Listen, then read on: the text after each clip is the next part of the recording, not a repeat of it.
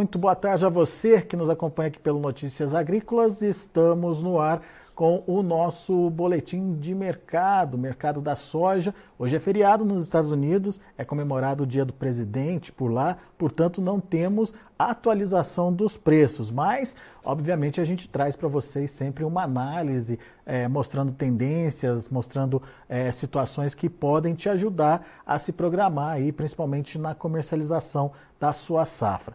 E o nosso convidado hoje é Henrico Manzi, lá da Beyond Agro. Está aqui já o Henrico com a gente no vídeo. Seja bem-vindo, meu caro. Obrigado por mais uma vez estar aqui com a gente. Hoje a gente não tem a referência de Chicago, como eu disse, mas, enfim, temos as expectativas aí do mercado. Semana passada a gente viu soja apanhando bastante, Henrico, é, perdendo aí patamares é, importantes de preços. É, na sexta-feira tentou buscar uma recuperaçãozinha ali, é, mas ainda assim acabou é, ou encerrou a semana abaixo dos 12 dólares por bushel, abaixo dos 11,80, aliás, que era um, um suporte importante aí para os preços. O que, que a gente tem que olhar no mercado agora? O que, que a gente precisa prestar atenção e principalmente qual que é a sua análise aí nesse primeiro é, momento aí da soja, nesse curto prazo, Henrico? Legal. Boa tarde, Alexander. Primeiramente, um prazer estar aqui novamente com vocês. Que esse bate-papo sirva bastante para os produtores que estão nos escutando e aproveitar um feriado para colocar a bola no chão e dar uma olhada em tudo que está acontecendo, né, no meio de uma safra bastante complicada. No fundo, Alexander, dando um panorama bem geral, eu acho que a gente consegue dividir um pouco a nossa conversa, o que vai, o que é possível esperar dos próximos 45 dias, depois olhar um pouco mais médio prazo, próximo do meio do ano e aí final do ano. Porque são cenários que pintam bastante diferentes, vamos colocar dessa forma, e cada um deles tem uma variável e um motivador específico. Começo com o super curto prazo, ou seja, os próximos 45 dias. Colheita no Brasil vem ganhando tração, a gente começa a superar os 30% de colheita agora, claramente os primeiros 30% foram bem ruins, o mercado esperava realmente um, é, patamares de produtividades bem baixos, e foi o que a gente viu. É, a gente ainda tem potencial aberto para sul do Brasil, Rio Grande do Sul, Paraná, algumas regiões, Argentina quase que completa e o Nordeste do Brasil também, que faz com que os próximos 45 dias, do ponto de vista climático, seja muito importante também. A gente viu que a temperatura e as chuvas colaboraram bastante ao longo dos últimos 15 dias, mais ou menos, depois daquela onda de calor. E pro, arrastando aí para o meio do ano, a gente vai trazer uma nova variável que teve um, uma pincelada de, de expectativas essa semana, que é o que vai acontecer na safra dos Estados Unidos. Nos próximos 45 dias, então, começando super rápido, é colheita ganhando tração no Brasil, oferta aparentemente não deve ser um problema. Ou seja, as coberturas estão já adentrando março, final de março, começo de abril, então não deveria ter uma demanda muito forte puxando do outro lado.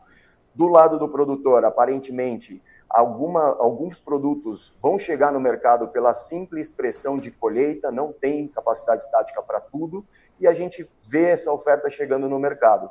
Então, os próximos 45 dias deveriam ser bastante tranquilos do ponto de vista de ver uma reação mais forte por parte do mercado.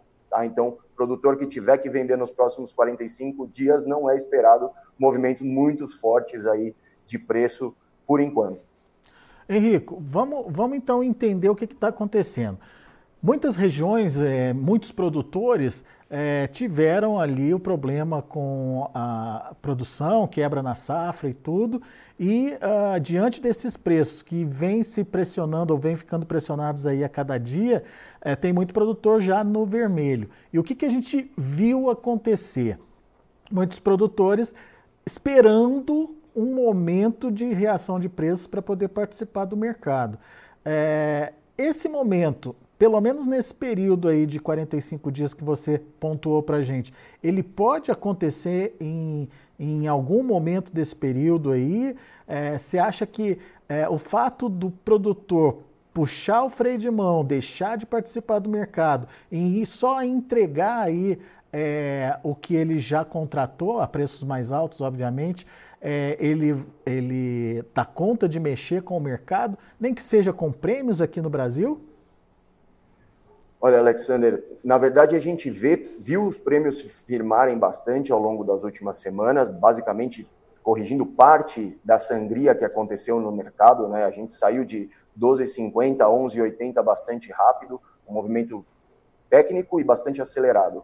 Mas pensando hoje, o produtor que já viu os preços saírem de patamares muito mais altos, chegar até esse presente momento, é, com rentabilidade negativa em alguns muitos casos, é como que as cartas já foram jogadas, né? Ou seja, se não foi feito até agora, precisa ser bastante cauteloso em como estruturar os próximos pelo menos 45 dias. Então, não, eu não esperaria nesse momento, a não ser que mude alguma coisa drasticamente. A gente sempre está tirando uma foto parada no dia 19 de fevereiro, mas pode acontecer de que onda de seca numa Argentina, no sul do país, reduza um pouco o potencial e você traga um pouco de nervosismo para o mercado, mas aparentemente não deveria trazer. Mesmo que o produtor segure produto nesse momento, me parece que a própria pressão de colheita que vai começar a ganhar atração em outros lugares, é, provavelmente áreas que têm um potencial um pouco melhor do que foi o primeiro terço da safra, com o sul do Brasil começando sua colheita, a Argentina começando a preparar sua colheita. Aparentemente, não tem nada no mercado hoje que faria com que essa pressão acontecesse. E você traz um ponto muito importante. O produtor que hoje tem contratos feitos a níveis muito mais altos do que o patamar de preço atual, pode, vai acabar optando por entregar esses contratos antecipadamente ou vai começar a entregar eles antes de pensar em vender novamente. Então, tudo isso faz com que a oferta nesse período de tempo basicamente esteja garantida. Da, dos 45 dias em diante, que é a hora que a gente começa a, a chegar nessa barreira onde a demanda está coberta, e aí começa a precisar um pouco mais de soja, o produtor vai ter um pouco mais de poder de barganha, porque a colheita já vai saindo do seu ápice, talvez aí é a hora que a gente veja um pouco mais de movimento. Só que o grande problema é que justamente nesse período a gente começa a falar de plantio nos Estados Unidos. Então, eu, eu sinto que as apostas nesse momento elas têm um risco bastante alto. Quem já jogou até agora sem vender tem que ser bastante cauteloso, olhar as contas e estruturar bem essa comercialização nos próximos 45 dias. Mas eu seria bem reticente e cauteloso antes de firmar na pedra de que, passado esses 45 dias, os preços vão ser muito mais altos, tá? É, esse efeito da retenção, ela, ele aconteceria ou seria mais viável, então, de ver a partir de ali de maio, junho, talvez, então, Henrico?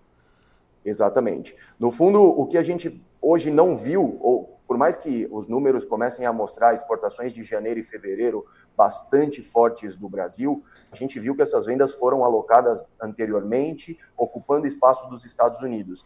Daqui para frente a gente precisa de notícia nova, tá, Alexander? Então, eu sempre vou tirar essa foto hoje para falar dos nossos produtores, olhando o cenário que está aí. Não mudando nada, os mapas não estão colaborando uma, um, é, mudança drástica nos clima, no clima de América do Sul como um todo. Lá nos Estados Unidos, apesar de já ter saído umas primeiras áreas indicadas, a rentabilidade do produtor, tanto no milho quanto na soja, está ruim, está negativa. Isso pesa também no momento de tomar a decisão. Só que a gente tem bastante água para rolar aí por baixo da ponte. Passado esses 45 dias, que basicamente a, demanda já está feita, o produtor pode segurar o que ele quiser, a, a, pressão de colheita vai colocando o produto no mercado num ritmo maior ou menor, e isso faz com que a demanda meio que não precise ter pressa em comprar. Aí a gente entra num, num limiar onde maio, junho começa a se falar: tá, o que, que eu faço com a minha cobertura de fábricas? Farelo e óleo estão suportando com margens boas para eu comprar um pouco mais agressivo essa soja agora. Os compromissos que eu tenho hoje feito com ferrovias, principalmente na parte central do Brasil, quanto custa para eu não entregar isso? Talvez valha a pena eu pagar um pouco mais na soja agora. Só que toda essa movimentação não é um suporte de preço para sempre e são volumes bem limitados, principalmente quando você está trabalhando em contramargem, tanto o produtor quanto a originação de grãos. Então, é, no final, perder menos. Como é que a gente faz a conta para perder menos o sistema como um todo? E eu não estou nem falando do comprador ou do produtor. É o momento que vai ser, tá bom, uma compra pontual eu faço aqui, eu cubro uma, uma mais uma semana de, de moenda, eu cubro mais um, um take or pay na ferrovia, ou esse contrato que eu tenho na ferrovia, mas não são volumes que vão movimentar preço para sempre. A gente precisa de mudanças de cenários expressivos, seja do lado da demanda, da oferta, aparentemente, como você diz, e eu concordo, não não está parecendo de que o produtor vai ficar muito animado a sair liquidando soja nos preços atuais. É.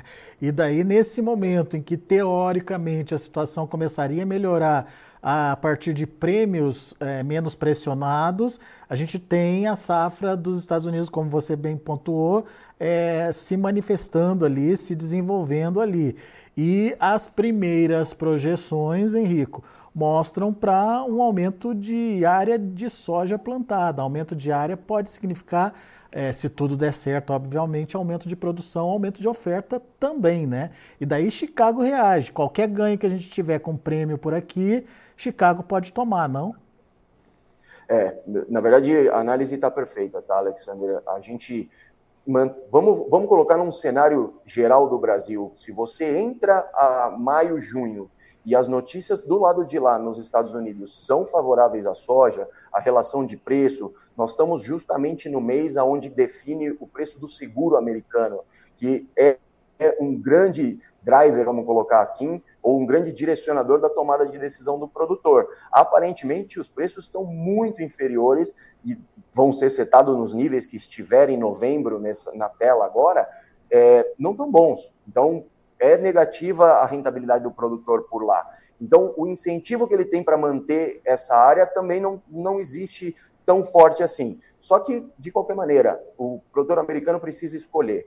Planta um pouco mais de soja, um pouco mais de milho, ele não tem a chance de fazer duas safras, milho intercalada com a soja, como a gente aqui, por conta da neve, ele vai ter que escolher. Hoje, a escolha é soja. Para nós, terrível sinal a gente não está não tá entregando todo o potencial que o Brasil deveria entregar, a gente saiu de 170 para 165, 155, que seja 145 com os Estados Unidos saindo dos seus 113 para 121, que seria o potencial do ano passado, que acabou perdendo para o clima, volta a repor todo o sistema novamente. Então, a gente sempre está falando de que, conforme a demanda vai tirando é, agora de colher, nós estamos abastecendo o sistema com uma pá gigante né, que foi o contrário do passado. A demanda retirava com muito, muito afoita volume, crescia a economia chinesa dois dígitos, e isso tomava toda e qualquer produção que acontecesse no mundo. Chegamos num patamar em que essa, essa oferta e essa demanda estão um pouco mais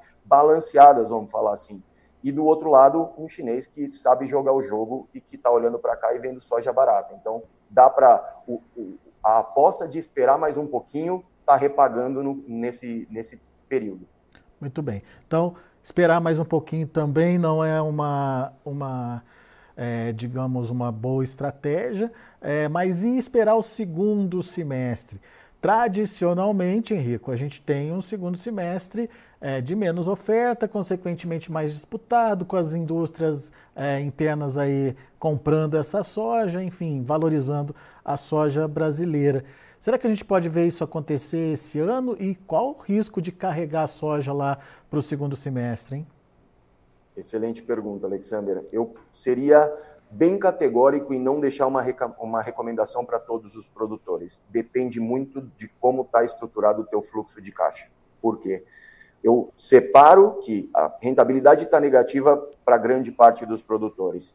Se você é um produtor que está precisando de caixa no curto prazo, Tomar dívida agora, que é um movimento que a gente viu com alguns produtores, para segurar essa soja para vender no segundo semestre, significa que você teria que não só repagar todas as perdas de qualidade do produto, de manter esse produto armazenado, o custo de armazenagem, mais um custo financeiro num país que a taxa de juros está acima de dois dígitos. Então, a, a melhora de preço esperada para o segundo semestre ela tem que ser bastante significativa. Aí já coloca um grande parênteses é bem provável que o preço esteja melhor no segundo semestre. Só que o que está acontecendo é, ele está melhor do que hoje, não está melhor do que foi uma semana atrás. Então, quando você está falando, vou vender melhor lá na frente, repagou o risco de eu ter segurado essa soja por tanto período, Hoje, a matemática é simples, está mostrando que não. Tomar dívida para arrastar para o segundo semestre também está mostrando que hoje não. É provável que os preços estejam melhores no segundo semestre? É provável que eles estejam melhores. Para repagar tudo o que a gente falou agora, é, agora depende da pergunta-chave que é Brasil, potencial final, né, o quanto que essa, a, as produtividades vão recuperar agora nas próximas colheitas, né, dessas áreas que não sofreram tão a, a, o problema climático, o que está acontecendo na Argentina e, como você mesmo colocou, que ainda é a pergunta de um milhão de dólares, cedo demais para a gente afirmar que vai passar nos Estados Unidos. Com a definição de preços baixos de seguro, a gente pode esperar que o produtor vai repensar um pouco antes de incrementar muito uma ou outra cultura. Mas no final do dia ele precisa plantar alguma coisa e mesmo que seja para receber no seguro depois, ele vai acabar plantando. A gente só tem que descobrir se mais soja ou se mais milho.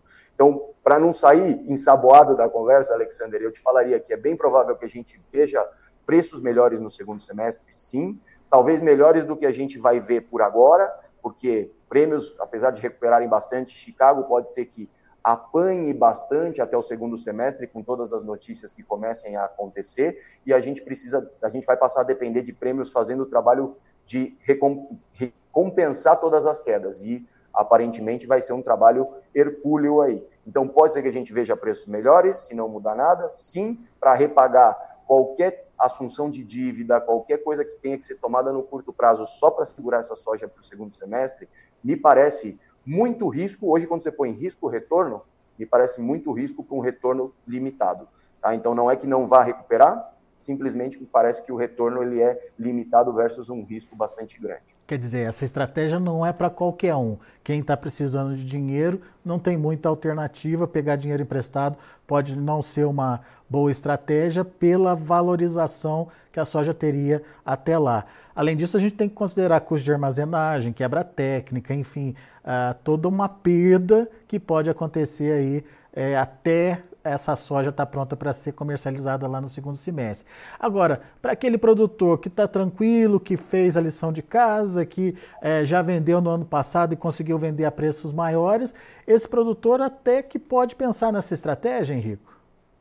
Excelente. Na verdade, os produtores que aceleraram um pouco mais a comercialização lá atrás, travaram bem seus insumos, acaba sendo a melhor estratégia no momento. Tá? Sair dessa, dessa pressão de colheita, pressão de preços que vão acontecer nos próximos 45 dias, e monitorando de perto o que está acontecendo lá fora, e aí sim surfar a onda do segundo semestre. Mas aí o risco já é mais limitado. Né? Aquele produtor que não vendeu nada está um pouco mais aberto, tem a sua margem totalmente no jogo, enquanto boa parte dos produtores que trabalham com a gente venderam mais de 50%, 60% da sua safra antecipadamente. Então, agora dá para surfar um pouquinho melhor esse segundo semestre. Pelo menos a pressão não é tão grande. Muito bem.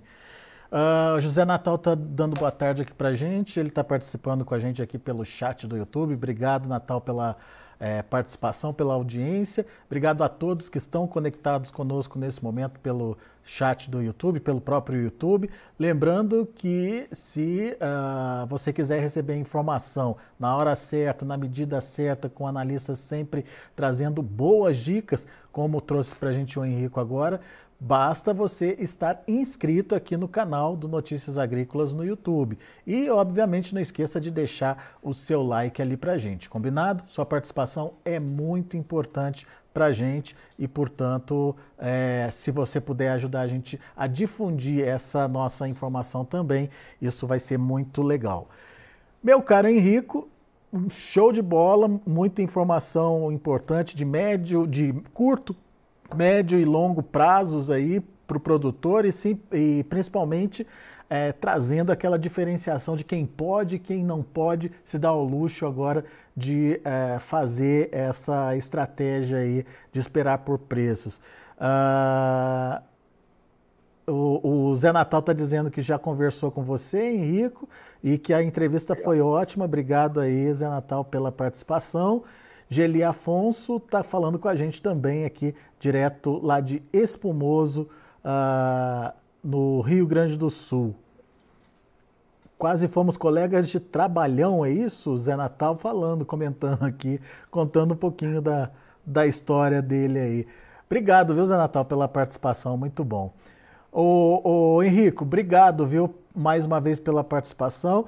É, sei que é difícil analisar em dia que a gente não tem a referência aí de Chicago, mas você deu um show aí, trouxe boas perspectivas e principalmente uma análise bem certeira aí do que a gente está vendo, como você disse, o retrato que a gente tem hoje no dia 19 de fevereiro. Obviamente que as coisas podem acontecer nesse meio de caminho, a gente já viu isso acontecendo em outros momentos, né? Lá a guerra da Ucrânia e Rússia, quem imaginava que podia acontecer e como isso afetou o mercado, enfim, coisas que ah, ao longo do tempo podem acontecer e obviamente daí a leitura tem que ser outra. Mas, como você disse, o retrato de hoje leva aí a essas condições. Obrigado, viu, Henrico? Eu que agradeço, Alexander. Uma boa safra para todos os produtores. Um prazer estar com vocês sempre. Valeu, volto sempre. Até a próxima. Henrico Manzi é da Beyond Agro, está aqui com a gente no Notícias Agrícolas, nos ajudando a entender melhor o mercado e entender melhor as possibilidades de comercialização, as possíveis estratégias, enfim, o que pode acontecer com o mercado ah, nesses próximos meses. O Henrico fez uma análise de 45 dias, fez uma análise de metade de mês, fez, metade de ano, aliás, e fez uma análise de segundo semestre. É, portanto, é, são análises que você pode tomar aí como é, indicação para traçar a sua estratégia para os preços. Como eu disse, hoje a gente não tem uh, os números lá de Chicago, é feriado nos Estados Unidos, mas vamos dar uma olhadinha só na referência de fechamento da última sexta-feira. Vamos ver no, na tela então. A gente tem aí uh, na tela um março encerrando para a soja a 11,72, o maio encerrando para a soja a 11 dólares e 76 centos por bushel e o agosto a 11 dólares e 78 centos por bushel. Esse foi o finalzinho do mercado da última sexta-feira. Muito bem, a gente vai ficando por aqui. Agradeço muito a sua atenção, a sua audiência e Daqui a pouco tem outras informações mais destaques para você aqui no Notícias Agrícolas. Informação agro-relevante e conectada para você.